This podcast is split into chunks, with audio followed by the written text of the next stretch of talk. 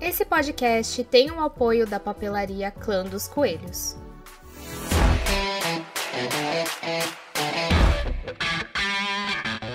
Oi, oi, guerreiras e guerreiros! Eu sou a Jenny Grit e sejam todos muito bem-vindos ao Covil da Cherry Queen. E vamos para mais um episódio. Antes de começar, eu já quero pedir o meu biscoito sabor cereja. Galera, não deixe de compartilhar o nosso podcast com os amiguinhos e as amiguinhas para tornar o nosso podcast grande e para ter uma equipe bacana. E claro, trazer muito conteúdo para vocês.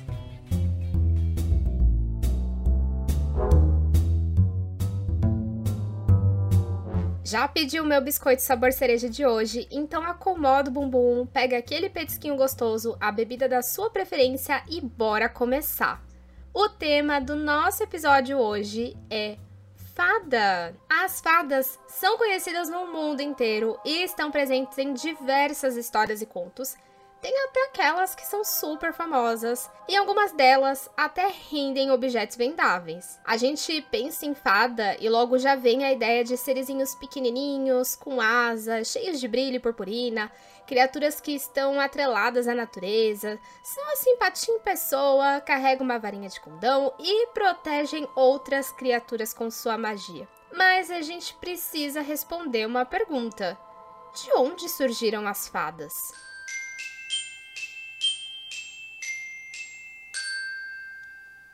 Mais uma vez, estamos falando de uma lenda antiga. A palavra fada ou fatum do latim quer dizer fado ou destino. Essas criaturas ganham esse nome porque são seres que podem interferir no destino das pessoas através da magia. A princípio, se acredita que a origem das fadas vem dos mitos célticos e germânicos, pois os povos célticos anglo-saxões, germânicos e nórdicos eram os que mais acreditavam em criaturas místicas, mas com o passar do tempo, elas acabaram tendo bases relacionadas à mitologia grega e romana, assim como as crenças do cristianismo.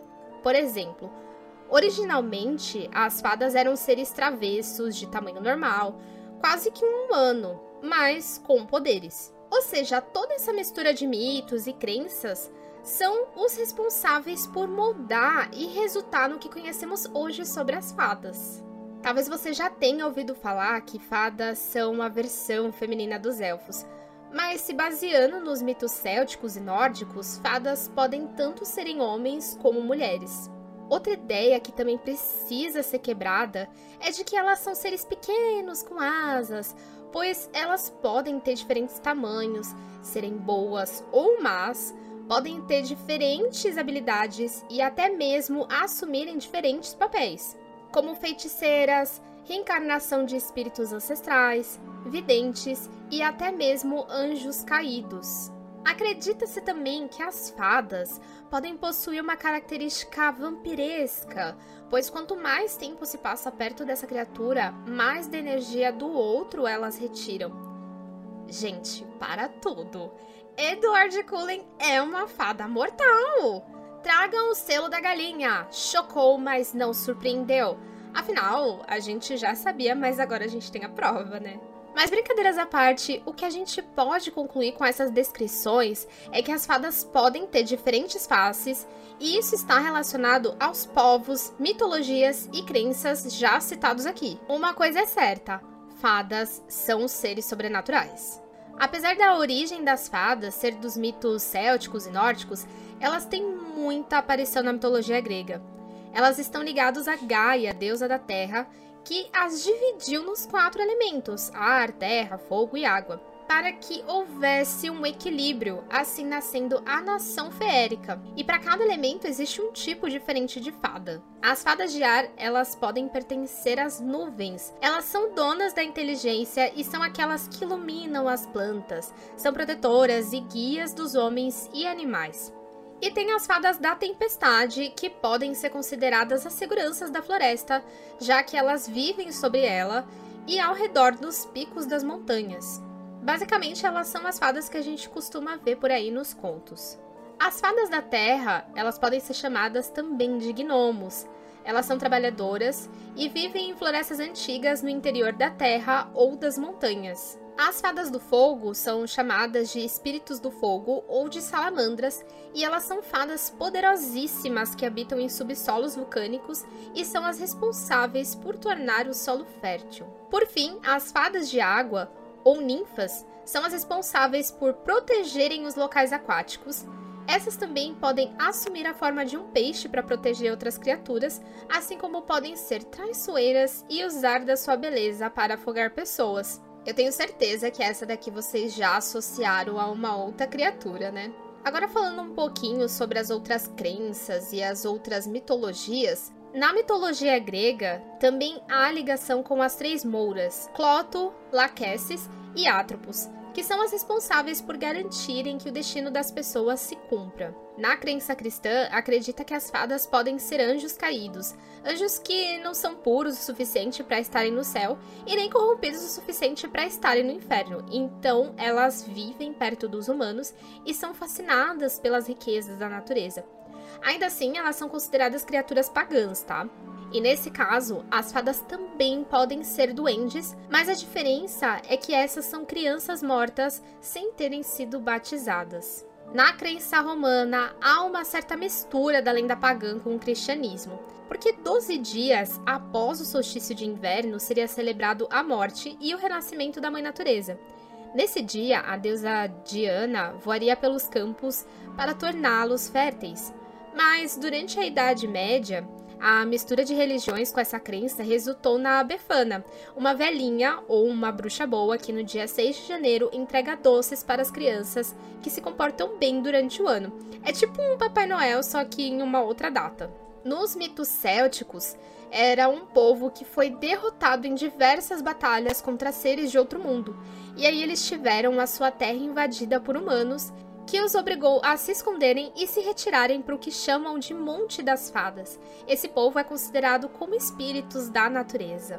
Resumindo, as fadas não têm uma origem específica, como eu falei no começo, mas basicamente as fadas são a junção de diversos mitos e crenças, assim como também podem ser outras criaturas que acabam entrando na categoria fada. Acho que podemos considerar as fadas um pequeno Frankensteinzinho, né? Eu acabei não comentando aqui, mas um adendo é que a literatura e a era vitoriana também foram as responsáveis por moldar a visão sobre as fadas.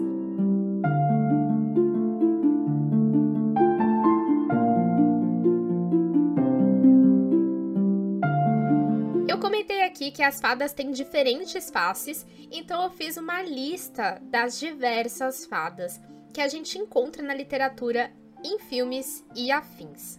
Começando pela Sally, fadas gentis que ajudam os humanos, mas também gostam de truques.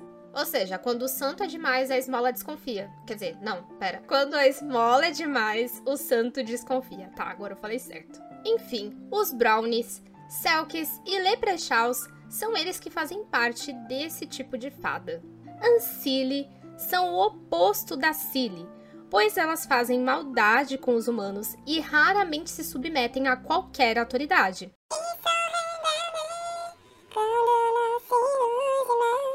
Bom, agora esse vai ser o meu momento vergonha alheia, que sou eu tentando pronunciar os nomes que eu não sei falar. Fuats, Bogart, ah, esse tem que fazer um sotaque americanizado. Bathory, Spirits e Cluttersham. Esses nomes em aramaico que eu acabei de falar são tipo criaturas Ancile. Espíritos dos mortos. Essas fadas são parte da lenda no qual a pessoa morria prematuramente e acabava deixando assuntos pendentes.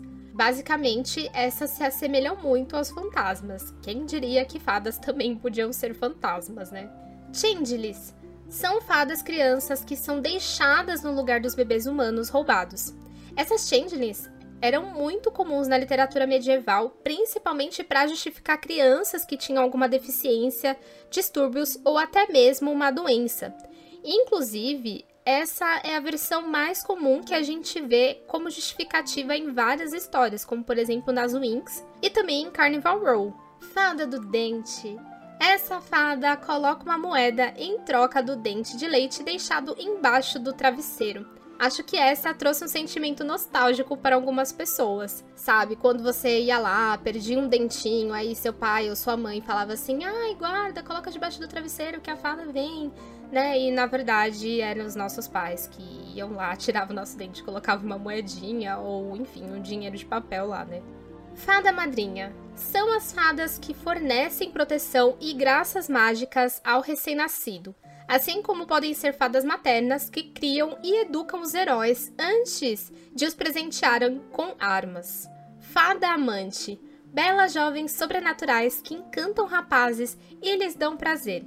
Ou seja, essa daí é a fada fogo na tanga, né?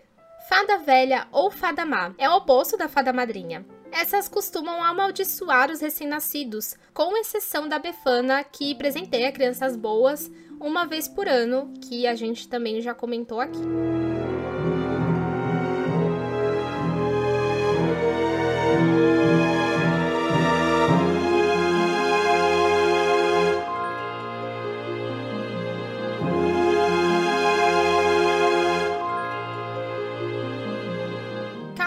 Cada tem a sua peculiaridade e, de certa forma, elas causam um pequeno receio nas pessoas, Afinal de contas, ninguém quer cruzar o caminho de uma fada e acabar sendo prejudicada ou prejudicado. E como toda lenda, existe uma forma de você se proteger. Então já pega papel e caneta, porque se você está sendo atormentada ou atormentado por fadas, você já vai saber como se livrar delas. Quando as pessoas queriam se proteger das fadas, as formas mais eficazes de fazer isso era vestir roupa do avesso ou sempre carregar um trevo de quatro folhas, mas a crença mais popular é carregar um pedacinho de pão ou deixar esses pedaços em alguns lugares da casa. Esse método do pão com certeza é o mais eficaz, porque se a fada não aparecer para pegar, com certeza as formigas, os ratos e as baratas vão levar embora.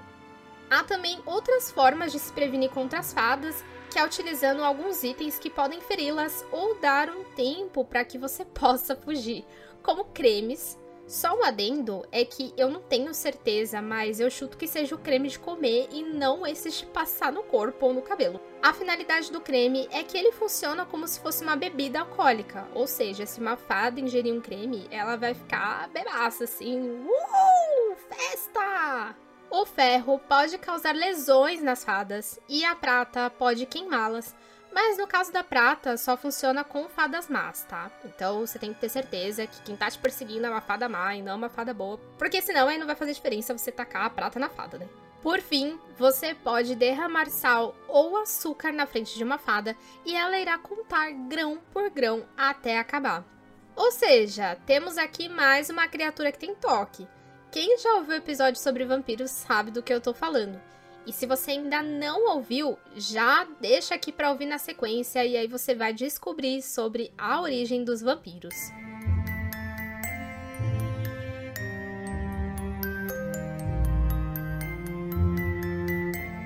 Quando falamos de fadas, uma coisa que não podemos deixar de fora é sobre o Anel das Fadas. Você pode até querer se livrar das fadas, não ser atingido pelas traquinagens delas, mas você também pode querer ser agraciado por elas.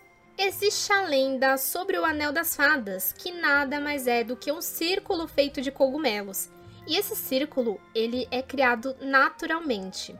Segundo a lenda, esse círculo era formado após as fadas se reunirem e dançarem em roda. Porém, há algumas variações sobre essa lenda.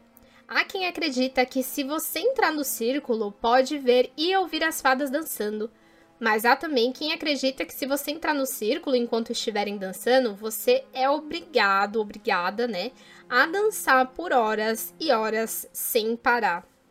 Agora, se você entrar no círculo depois de ter acabado a dança das fadas, você tem o direito a fazer um pedido para que as fadas o realizem. Mas também há quem acredita que você só deve colocar um pé dentro do círculo para não ficar perdido para sempre no mundo das fadas. Porém, você tem que saber que se você é humano e está no mundo das fadas, você com certeza vai ser um escravo. Então, sei lá, eu pelo menos não ia querer servir de escrava para as fadas, não.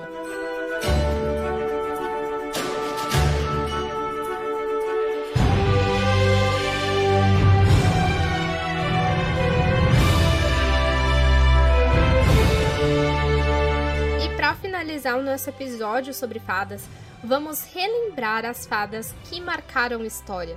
Começando pela Sininho, que com certeza marcou a infância de muitas crianças, e eu chuto que seja uma das fadas mais famosas. Em segundo lugar, Morgana do Rei Arthur. Essa talvez não seja tão conhecida pelas pessoas mais novas, mas o Rei Arthur é uma história muito antiga e tem aí a sua auxiliar que em algumas versões ela é considerada uma fada que veio do povo feérico, em outras versões ela é considerada uma bruxa. Em terceiro lugar, temos a fada madrinha da Cinderela, que no caso não tem nome, é só fada madrinha mesmo. Para o quarto lugar, nada mais justo do que colocar quatro fadas. E eu estou falando da Flora, Fauna, Primavera e Malévola. Essas são as fadas que fazem parte da Bela Adormecida e que nos trazem duas versões de fadas, embora algumas vezes a Malévola seja considerada uma bruxa e não uma fada. Em quinto lugar, a fada azul do Pinóquio, que é uma fada que vem para ajudar, instruir, dar aquela lição de moral e afins. Sexto lugar, se você gosta ou já leu Sonho de uma Noite de Verão do William Shakespeare, você deve se lembrar da Titânia, que é a rainha das fadas e esposa de Oberon, rei dos elfos. Em sétimo lugar, temos as Winx, que quando dão as mãos se tornam poderosas porque juntas elas são invencíveis. Em oitavo e último lugar, mas não menos importante, preparem os glitters e as purpurinas e uma pitada de confusão.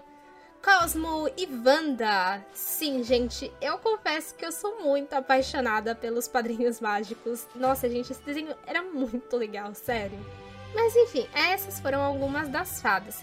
E tem alguma fada que te marcou então compartilha nos stories do Instagram e marca o nosso arroba Covil da Cherry Queen.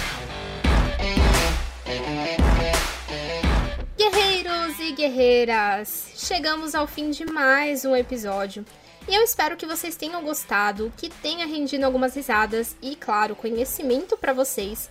E eu vou ficando por aqui. Não se esqueça de compartilhar com os amiguinhos e com as amiguinhas esse podcast para ele crescer e ficar cada vez melhor. Um abraço a todos e tchau, tchau!